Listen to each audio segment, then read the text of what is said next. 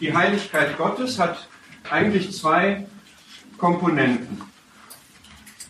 Und die eine ist, ich versuche mich jetzt mal an Symbolen, dass Gott einfach erhaben ist über alles. Ja, er übersteigt alles, er ist größer als alles und insbesondere ist er anders und erhaben gegenüber dem Menschen. Das ist die eine Seite. Das ist sozusagen die wesensmäßige Seite von Gottes Heiligkeit. Wer das theologisch haben möchte, das wäre das ontologische, ja, also das Wesensmäßige. Und dann gibt es das moralische, dass Gott einfach ganz und gar gut ist und dass er nicht böse, nicht schlecht, nicht sündig ist. Also das ist er nicht und das ist er nicht, aber er ist das und er ist das. Und ich möchte euch dafür ein paar Stellen sagen, die das zeigen, die ihr zum Teil auch in der Bibelarbeit hattet.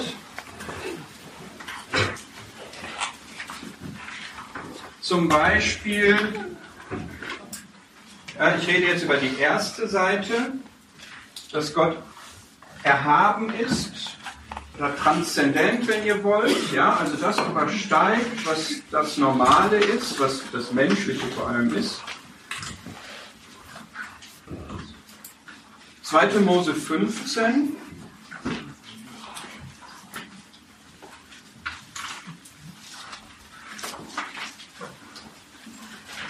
Aus dem Befreiungslied, was die Israeliten nach dem Durchzug durch das Rote Meer gesungen haben, Vers 11.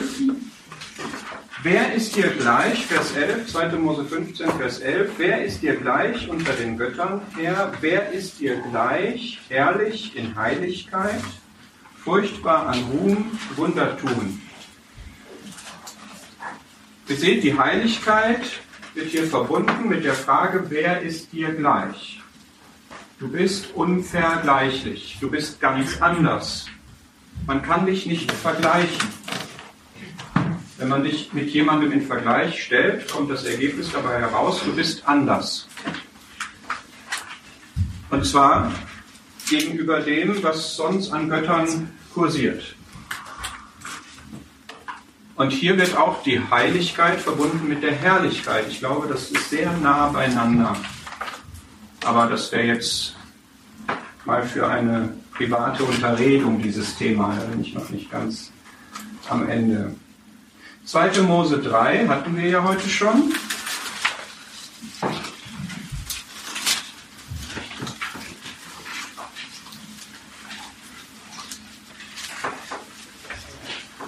Zweite Mose 3, Vers 5. Als Gott Mose im Dornbusch erscheint, sagt er, der Ort, auf dem du stehst, ist heiliger Boden. Das heißt, wir haben hier auch eine Offenbarung von dem heiligen Gott heiliger Boden.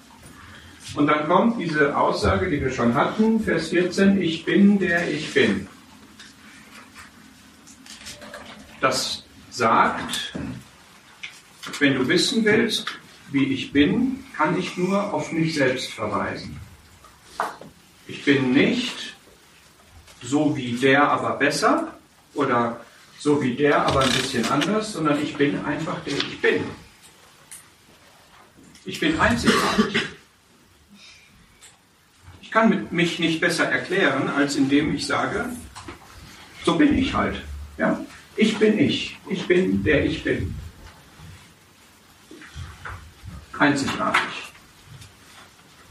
Gott bezieht sich auf sich selbst, wenn er sich erklärt, weil es nichts anderes gibt. 1 Samuel 2,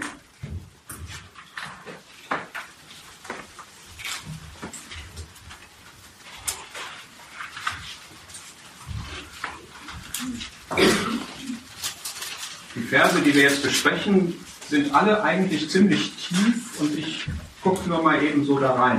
Ja? Also da gibt es eigentlich noch mehr dahinter. Da kann man wirklich mal drüber nachdenken und dran kauen. 1 Samuel 2, Vers 2. Keiner ist heilig wie der Herr, denn keiner ist außer dir. Ja, Heiligkeit, keiner ist heilig wie der Herr, denn keiner ist außer dir. Es gibt keine Existenz, die nicht ihre Existenz Gott verdankt. Er ist der Ursprung von allem und es gibt nichts, von dem er abhängig wäre, sondern alles ist abhängig von ihm. Was auch bedeutet, er ist dem Rang nach über alles andere erhaben. Und keiner kann sich mit ihm messen, keiner kann in den Vergleich treten mit ihm. Hosea 11, die Stelle hattet ihr, glaube ich.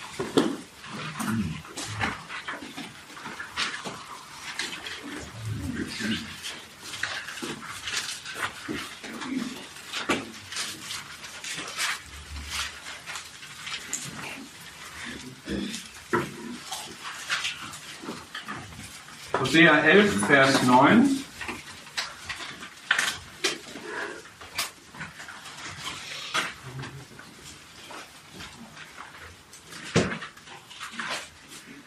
In der Mitte, ich bin Gott und nicht ein Mensch, der Heilige in deiner Mitte.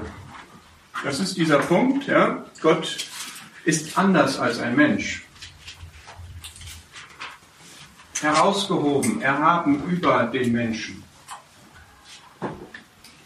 Das ist so formuliert, ich bin doch Gott und damit ist klar, dass ich kein Mensch bin. Der Heilige in deiner Mitte. Übrigens sehr interessant, dass in diesen beiden Versen hier wenn wir das mal lesen, ja, wie sollte ich dich hingeben, Vers 8, Ephraim dich überliefern, Israel, wie sollte ich dich wie Adama hingeben, wie Zeboim dich machen? Mein Herz hat sich in mir umgewendet, erregt sind alle meine Erbarmungen. Weder will ich die Blut meines Sohns ausführen, noch Ephraim wieder verderben, denn ich bin Gott und nicht ein Mensch. Das heißt, Gott sagt hier, weil ich barmherzig bin, bin ich der heilige Gott. Passt das für euch zusammen? Heiligkeit als ein Beweis oder Barmherzigkeit als ein Beweis von Gottes Heiligkeit. Er sagt, wenn ich ein Mensch wäre, dann würde ich jetzt meinen Zorn über euch ausüben. Aber ich bin kein Mensch, ich bin Gott, der Heilige, deshalb habe ich Erbarmen. Kann man mal gottesbildtechnisch ein bisschen drüber nachdenken.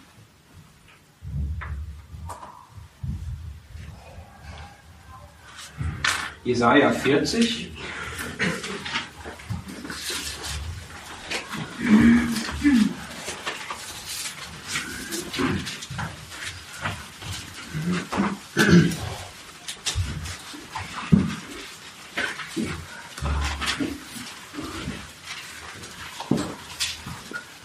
Jesaja 40, Vers 25. Wem denn wollt ihr mich vergleichen, dem ich gleich wäre, spricht der Heilige. Ja, ich glaube, das sind genug Belege jetzt. Es gäbe noch mehr, gerade in Jesaja wimmelt es nur so von dem Heiligen und das könnte man sich mal alles anschauen. Ähm, Gott als der Heilige sagt von sich, ich bin unvergleichlich, ich bin ganz anders. Insbesondere bin ich nicht wie ein Mensch.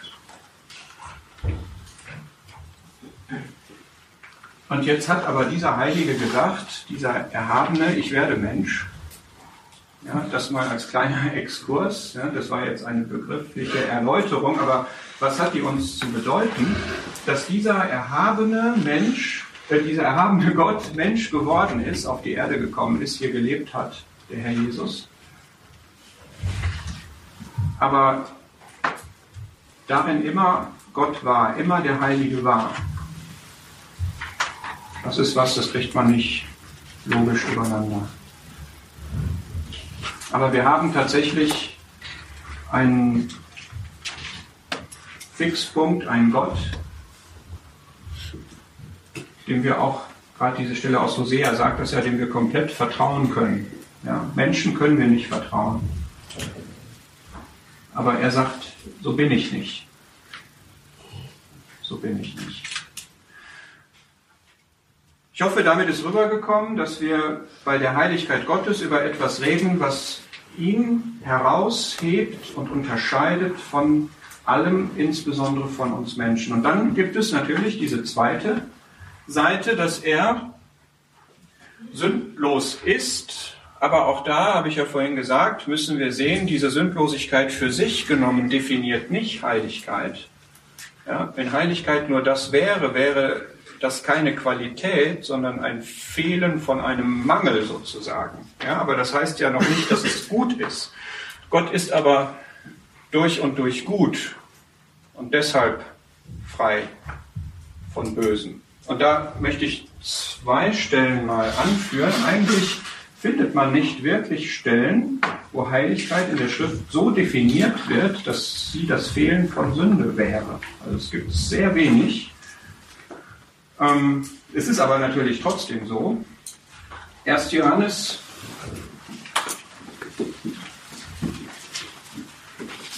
eins.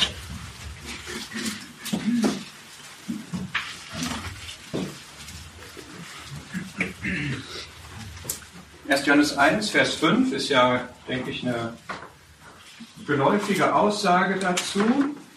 Gott ist Licht und gar keine Finsternis ist in ihm. Aber was bedeutet das eigentlich?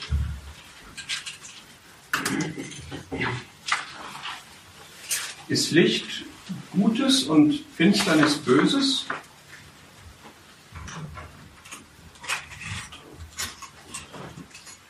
Haben uns die ganze Zeit eigentlich mit dem Thema Herrlichkeit beschäftigt. Ne?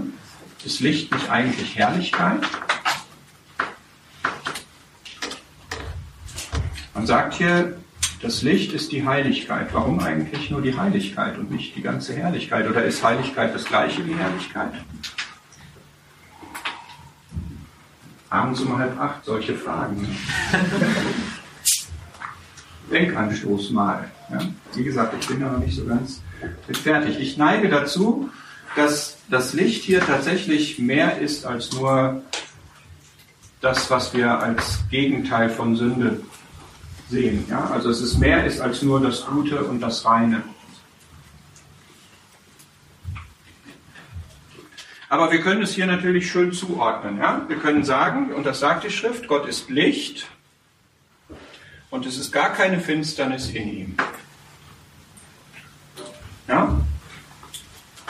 Das ist auch logisch, denn Finsternis ist das Fehlen von Licht. Wenn also Gott Licht ist, dann ist auch tatsächlich definitorisch keine Finsternis in ihm. Ja. Wenn wir das konkret fassen und sagen, Gott ist das Gute und gar nichts Böses, dann ist Gott Liebe und es gibt kein, was ist das Gegenteil von Liebe? Hass. Hass. Ignoranz. Ignoranz, Gleichgültigkeit. Kann man drüber nachdenken. Ja, aber das würde passen. Ne? Und da merken wir auch, wenn wir jetzt sagen, naja, Gott ist, Gott ist nicht Hass. Ja toll, ich möchte aber gerne Liebe haben. Also, wenn ich jetzt mit meiner Frau reden würde und sagen würde, sei froh, ja, ich hasse dich nicht. Ich bin heilig. ich habe keine Sünde. Nicht die Sünde des Hasses. Aber da fehlt was, ne? wenn nicht zugleich die Liebe da ist. Und so könnten wir jetzt durch alle Eigenschaften gehen und können deshalb nicht sagen, es ist nur das Schlechte, was er nicht hat, sondern er hat eben das Gute in, in voller Natur. Und es gibt noch eine zweite Stelle, wo man das vielleicht dran sehen kann, im Jakobusbrief.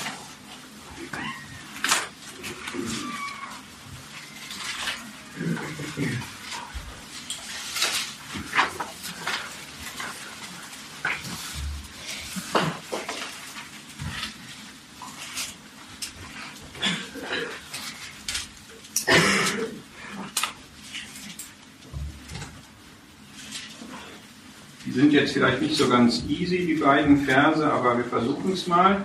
Jakobus 1, Vers 13 und 17 sind für mich auch ein Beispiel dieser beiden Seiten des Guten und des Fehlens des Bösen. Erst einmal das Fehlen von Bösen. Jakobus 1, Vers 13. Gott kann nicht versucht werden vom Bösen. Es gibt in ihm nichts, wo das Böse anknüpfen könnte. Wenn etwas Böses passiert, löst das bei Gott keine Tendenz aus, auch Böses zu machen, weil das in ihm einfach nicht da ist. In ihm fehlt komplett diese Dimension des Bösen. Und er versucht deshalb auch niemanden zum Bösen. Das ist dieses Minuszeichen, ja? Nichts da, wo das Böse einhaken kann bei ihm. Keine, kein Körnchen, kein Hebel, wo etwas Böses ausgelöst werden kann. Das ist toll, ja? Das ist ganz anders als bei uns. Und andererseits sagt Vers 17, diese gute Seite, jede gute Gabe und jedes vollkommene Geschenk kommt von oben herab, von dem Vater der Lichter, bei dem keine Veränderung ist, noch der Schatten eines Wechsels. Ja, da wird also alles Gute Gott zugeschrieben. Jede gute Gabe, alles, was es Gutes gibt, alles, was vollkommen ist, das kommt von Gott. Also durch und durch gut und 0,0 schlecht. Und das ist, glaube ich, schon wichtig, ihn so zu sehen, ja, wenn wir den heiligen Gott sehen wollen, erkennen wollen, dass wir diese beiden Dimensionen wirklich haben und sagen, ja, da ist einerseits dieses ganz andere, dieses Erhabene, er ist über uns viel besser, ganz anders. Und andererseits, aber da ist auch wirklich nicht das Finsterchen von etwas Schlechtem und er ist einfach nur gut. Siehst du Gott so? Also auch in Situationen, wo es nicht so wo du Dinge erlebst, die man nicht auf Anhieb gut finden kann. Dass das nichts Böses ist. Nichts, was schlecht ist. Und vielleicht noch, ähm, um das abzuschließen, aus Kapitel 59. Das gehört auch noch zu dem heiligen Gott, der mit der Sünde nichts keine Verbindung damit hat, Jesaja 59, Vers 2, eure Ungerechtigkeiten haben eine Scheidung gemacht zwischen euch und eurem Gott. Ja, das ist im Grunde das hier. Wenn ich sündige, wenn ich ungerecht bin, dann habe ich von meiner Seite aus eine Trennung zu dem guten, heiligen, gerechten Gott hergestellt und erlebe das dann so. Ja, als eine logische Folge dessen, was ich getan habe. Und diese Trennung kann aber, wie du gesagt hast, aufgehoben werden. Ja, und das möchte Gott ja auch. Er möchte ja, dass wir unsere Sünden bekennen und dadurch wieder die Beziehung da ist.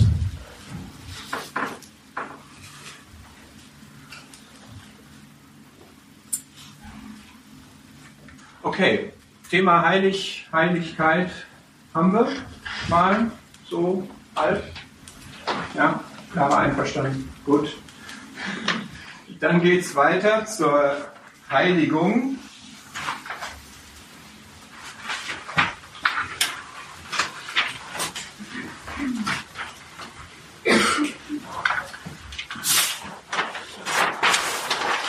Ich jetzt hier eine Auswahl, nur um die Idee rüberzubringen. Ja, wir können jetzt nicht das alles durchgehen.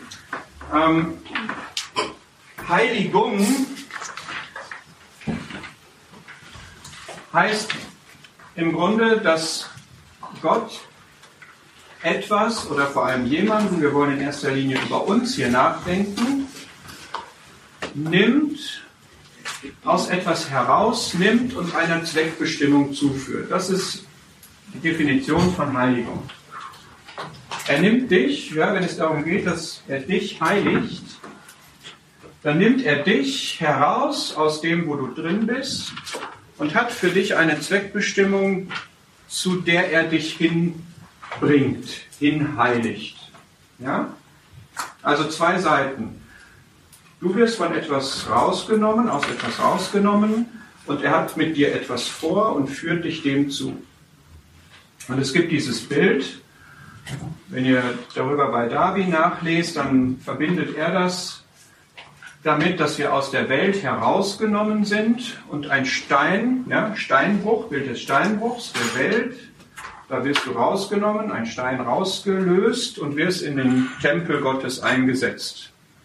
Ja, das ist Heiligung, diese beiden Seiten.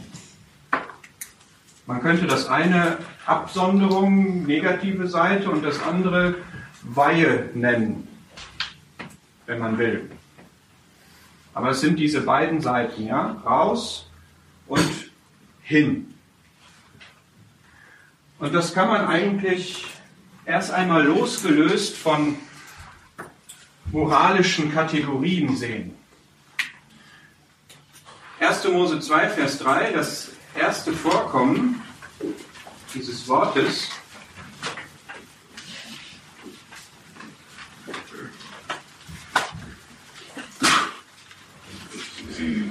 Da steht, Gott segnete den siebten Tag und heiligte ihn, denn an ihm ruhte er von all seinem Werk, das Gott geschaffen hatte, indem er es machte. Da gab es jetzt sieben Tage. Eins, zwei, drei, vier, fünf, sechs, sieben. Und Gott nimmt die sieben und gibt ihr eine besondere Bedeutung. Das ist im Grunde das, was ich gerade gesagt habe. Ja? Da ist eine Gesamtheit aus der Gott etwas nimmt und mit einem besonderen Zweck versieht. Der Sabbat war kein besserer Tag, der war kein reinerer Tag, kein sündloserer Tag oder irgendwas. Das hat damit erstmal gar nichts zu tun, sondern es ist einfach Gott, der auf diesen Tag zugreift und sagt, mit dir habe ich was Besonderes vor. Ich heilige diesen Tag. Er bekommt eine besondere Bedeutung und das sollten die Juden dann auch nachvollziehen, indem sie an diesem Tag zum Beispiel auch nicht arbeiten. Das Gleiche können wir finden in eigentlich all den anderen Stellen, die da noch kommen. Ich nehme mal noch als Beispiel 2. Mose 13.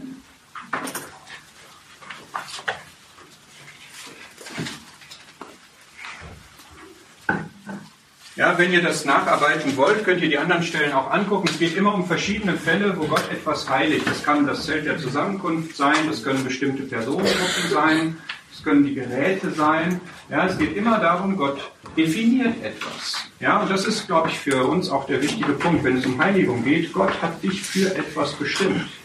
Er hat für dein Leben dich definiert. Und du bist anders und das sollst du nachvollziehen. Dieser Bestimmung sollst du folgen. Anders zu sein als die Welt, aus der du rausgenommen bist, aber dieser Zweckbestimmung, die Gott für dein Leben hat, zu folgen.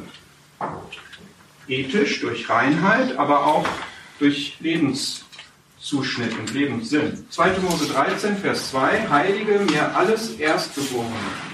Alles, was den Mutterschoß durchbricht und so weiter, es ist mein. Das ist ein Beispiel dafür, dass Gott Personen heiligt. So, die Erstgeborenen konnten da nichts für. Die waren noch nicht besser als die Zweit- oder Drittgeborenen. Das sage ich als Erstgeborener, ja, in all meiner Bescheidenheit. ne, da ist auch nichts Ethisches dran. Ja, ist ja nicht so, die Erstgeborenen sind die Perfekten und die ganze Sünde ist bei den Nachfolgenden. Marki? Siehst du anders? Weiß ich. Janni ist dabei. Ja. Okay. Sondern einfach, weil Gott das so wollte. Er hat gesagt, ich will das. Mach das so. Ich lege meine Hand auf die Erstgeborenen, die sollen mir gehören. Und Heiligung hat viel damit zu tun, ob ich Gottes Wertungen nachvollziehe und sage, okay, du hast den Zugriff auf mein Leben und ich mache das. Vielleicht reicht das als Beispiele einfach, um das Prinzip von Heiligung im Alten Testament zu zeigen. Das ist der Hintergrund dessen, was wir im Neuen Testament finden.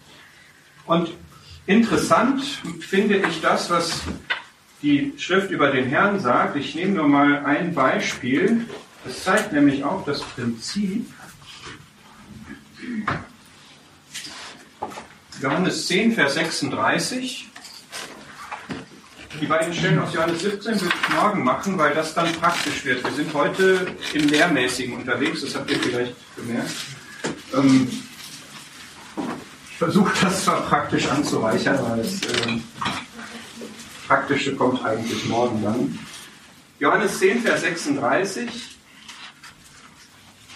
Der Sohn Gottes, der Herr selber sagt das hier, den der Vater geheiligt und in die Welt gesandt hat. So, diese Formulierung bedeutet ja nun nicht, dass der Herr vorher sündhaft war und dann geheiligt wurde, damit er dann in die Welt geschickt wurde, sondern er hat ihn genommen und hat ihn für einen Zweck bestimmt und diesen Zweck zugeführt, in die Welt gesandt. Und so nimmt er dich auch, so wie du bist, von wo du bist, und schickt dich, bestimmt dich für eine Mission.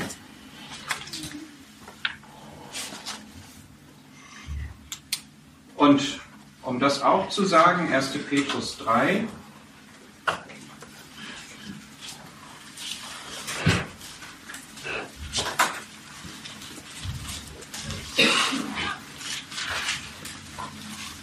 Vers 15. Hat die gleiche Bedeutung. Heiligt Christus den Herrn in euren Herzen. Wie soll das gehen? Christus ist heilig, den kann ich ja wohl schon mal gar nicht heiligen. Seht, ist nur ethisch zu verstehen, geht einfach jedes Mal in die Hose. Ja? Sondern wir geben ihm einen herausgehobenen Platz, eine besondere Rolle, eine besondere Stellung in unseren Herzen. Nämlich die erste. Da ist vielleicht Verschiedenes in meinem Herzen, aber ich heilige den Herrn und nehme ihn aus diesem Ganzen, was in meinem Herzen ist, heraus und setze ihn auf den Thron in meinem Herzen. Das ist damit gemeint. Ich heilige den Herrn, ich erhebe ihn, ich setze ihn auf den Thron in meinem Herzen Und was ist eigentlich der Zweck, dass ich ihn in meinem Herzen überhaupt habe? Ja, dass er in meinem Herzen seine Gedanken verwirklicht, dass er meine Entscheidungen lenkt, dass er mich regiert. Ja, wieder. Ich nehme ihn aus dem, was da ist. Kann ja keiner behaupten, das Herz wäre leer und nur der Herr da drin, da ist ja noch was anderes so. Ne? Und da kommt er auf den Thron, so wie es seinem Zweck entspricht. Und das gleiche übrigens auch, das habe ich hier auch aufgeschrieben, Matthäus 6, Vers 9 aus dem Vater unser, geheiligt werde dein Name. Es ist das gleiche. Ja, das soll etwas Besonderes sein. Das soll den angemessenen Platz, in diesem Fall in unseren Gebeten und in unserem Leben haben. Draußen bei Altes Testament steht noch 1. Mose 20, Vers 8. Das ist ein Schreibfehler, oder? 1. Mose, ja. da gibt es öfter mal Schreibfehler, ja. Du willst jetzt aber nicht wissen, was richtig ist. Ne? Also ich habe noch einen anderen gefunden. 5. Mose 32 ist Vers 51, nicht Vers 15. Aber 1. Mose 20, Vers 8. 2. Mose ist das. Ja. Okay, 2. Mose 20. Ihr seid klasse. Ein kleines Rätsel, wer den dritten Schreibfehler findet, der ähm, kann den behalten.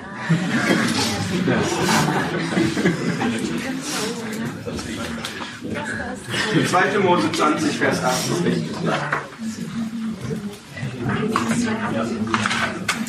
Ihr solltet aber nicht spicken.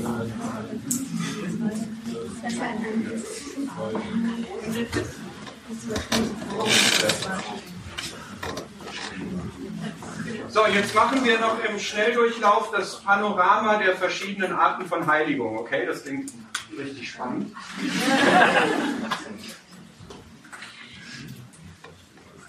Nachzulesen auch in dem Kelly-Heftchen, was ich da ausgelegt habe. Ein paar Exemplare habe ich auch noch. Wirklich gut oder allen Zeit schreibt das auch schön. Es gibt vier Aspekte von Heiligung. Heiligung bezogen auf uns heißt, wir sind herausgenommen und für eine Bestimmung vorgesehen. Gott hat das einmal absolut gemacht und er arbeitet auch kontinuierlich daran und auch wir arbeiten kontinuierlich daran.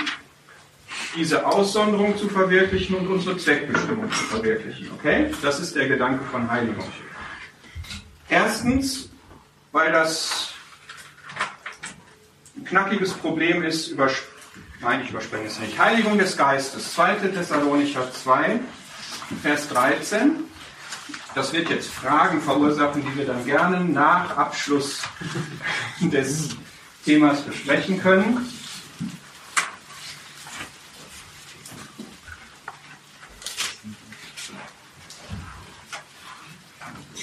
2. Thessalonicher 2,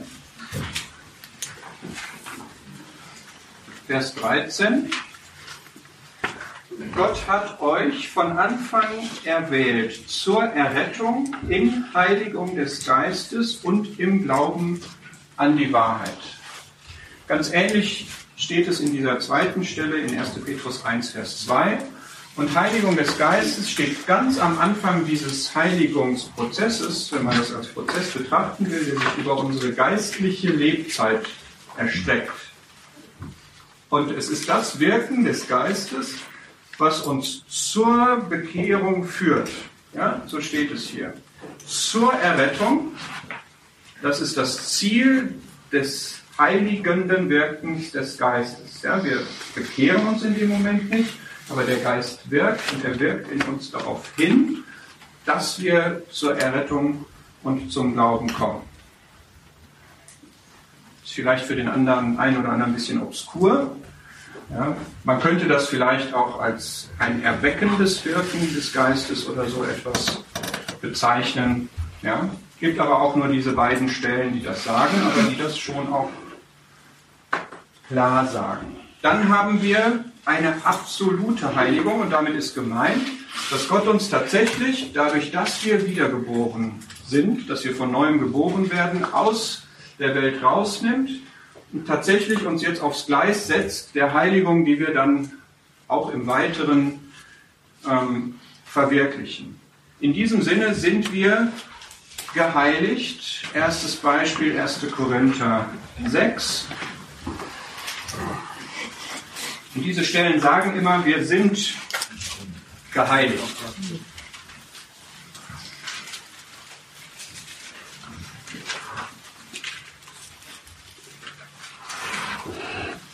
Erste Korinther 6, Vers 11. Ja, es wird in Vers 9 und 10 beschrieben, was das alles für böse Buben waren, die Korinther. Und dann wird gesagt, solche sind einige von euch gewesen, aber ihr seid abgewaschen, aber ihr seid geheiligt. Ja? Ein für allemal, absolut geheiligt. Aus dem Steinbruch raus, in den Tempel Gottes eingefügt. Ist so. Erledigt. Ja? Heiligung komplett. Römer 1, Vers 7 ich nehme nur diese beiden Stellen. Die anderen könnt ihr ja noch nachschlagen. Ihr seht, ich bemühe mich, mich nicht zu lange aufzuhalten bei den einzelnen Punkten, es sei denn, ihr möchtet das, aber ich empfange da gerade keine Signale. Römer 1, Vers 7. Allen Geliebten Gottes, den berufenen Heiligen. Ja, also anders als der heilige XY, ja, heilige Lara, ja.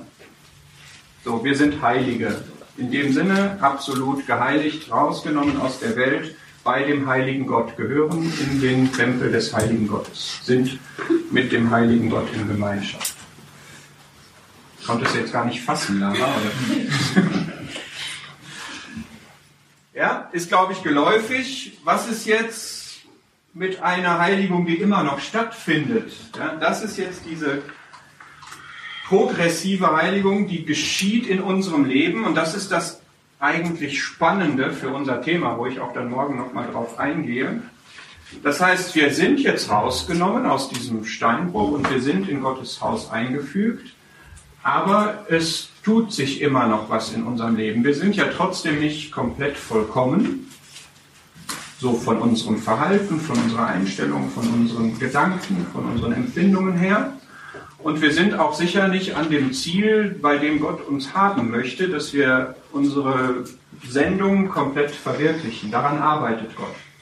Und daran arbeiten wir auch. Und das sagt die Schrift auch eindeutig. Welche Beispiele nehme ich? Ich nehme aus Hebräer. Hebräer gibt es da öfter was von zu lesen.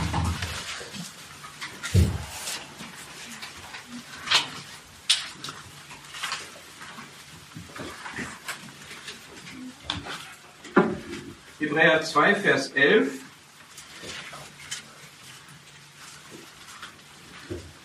Da steht, dass der, der heiligt, Gottes Seite, und die, die geheiligt werden, unsere Seite, wo wir von Gott geheiligt werden. Ja?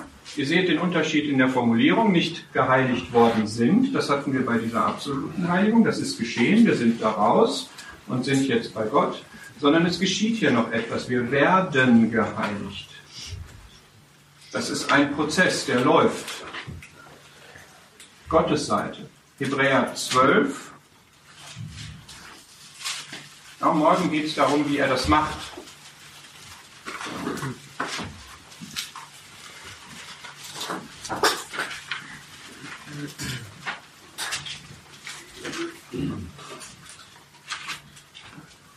Gott züchtigt uns, das heißt, wir erleben empfunden Negatives in unserem Leben damit wir seiner Heiligkeit teilhaftig werden. Wir erleben kein Leid, damit wir überhaupt errettet werden. Ja, diese absolute Heiligung haben wir. Aber Gott lässt uns Dinge erleben, die uns üben, die uns prüfen, die uns Mühe machen, die uns traurig machen, damit wir seiner Heiligkeit teilhaftig werden, damit dieser Prozess der Heiligung vorangebracht wird.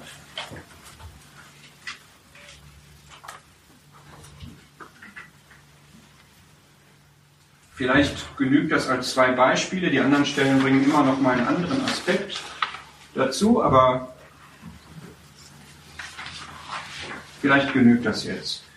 Das ist Gottes Seite, ja? Gott heiligt uns, Gott arbeitet an unserer Heiligkeit. Er arbeitet daran, uns moralisch ihm entsprechend zu machen in der Praxis und er arbeitet daran, dass wir an sein Ziel kommen mit uns. Sein Ziel ist natürlich, dass wir dem Herrn Jesus ähnlicher werden. Unsere Seite können wir gleich in diesem Kapitel bleiben. In Vers 14. Jagt dem Frieden nach mit allen und der Heiligkeit. Die Fußnote sagt dem, der Heiligung oder ich höre ja gleich auf, Hartmut. oder dem geheiligt sein. Also auch hier kann es ja nicht darum gehen, dass einmal dieser Wechsel vollzogen ist. Ich bin raus aus dem Steinbruch, ich bin drin in Gottes Haus, sondern ich soll dem jetzt nachjagen, dass ich geheiligt bin, dass ich mich heilig entwickle, dass ich in die Heiligkeit, in die wachsende Heiligkeit rein reife. Ja? Das ist etwas, wo ich mich nach ausstrecken soll. Dem soll ich nachjagen.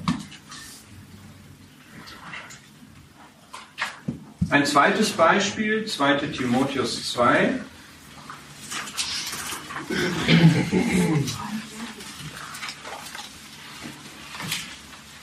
Die sind jetzt wirklich nur exemplarisch.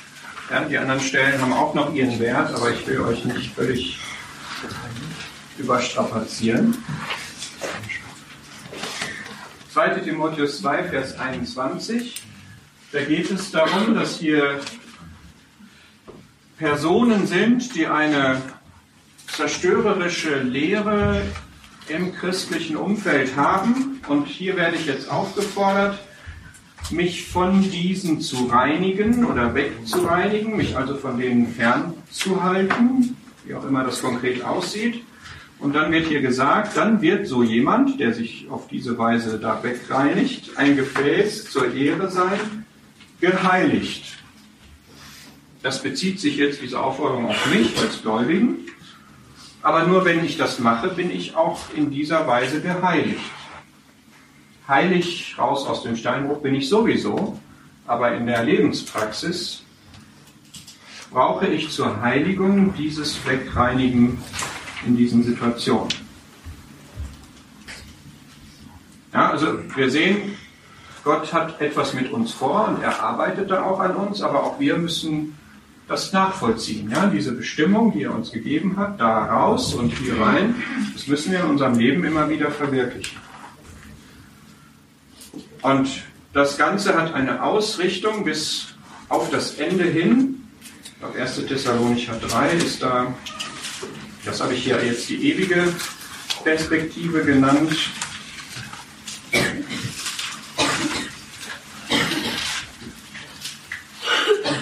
dass Gott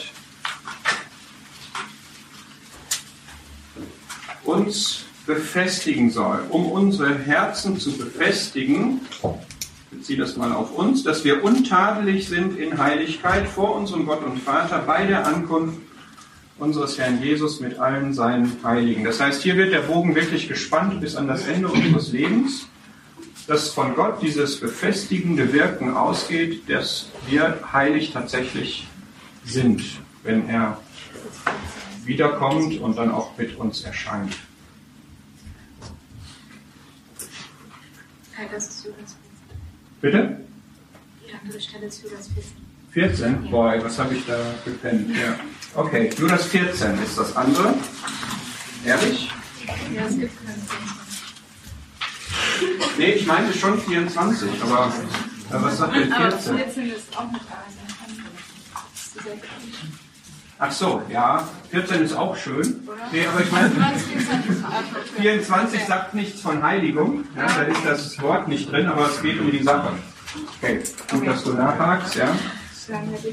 Dieses äh, Bewahren und vor seiner Herrlichkeit untadelig darstellen, das ist in der Sache auch die Heiligung des, ja, untadelig stehen wir da, wir sind heilig bei seiner Ankunft. So, was halten wir fest für heute?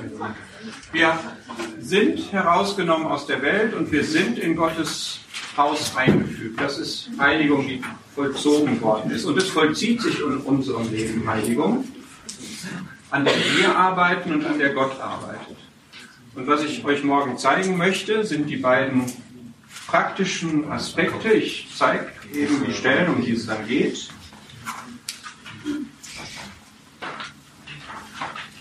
wenn man die liest, sind die auch alles andere als leicht zugänglich. Das ist schade bei diesem Thema, aber es ist halt so. Ja, Johannes 17, Vers 17 und Vers 19.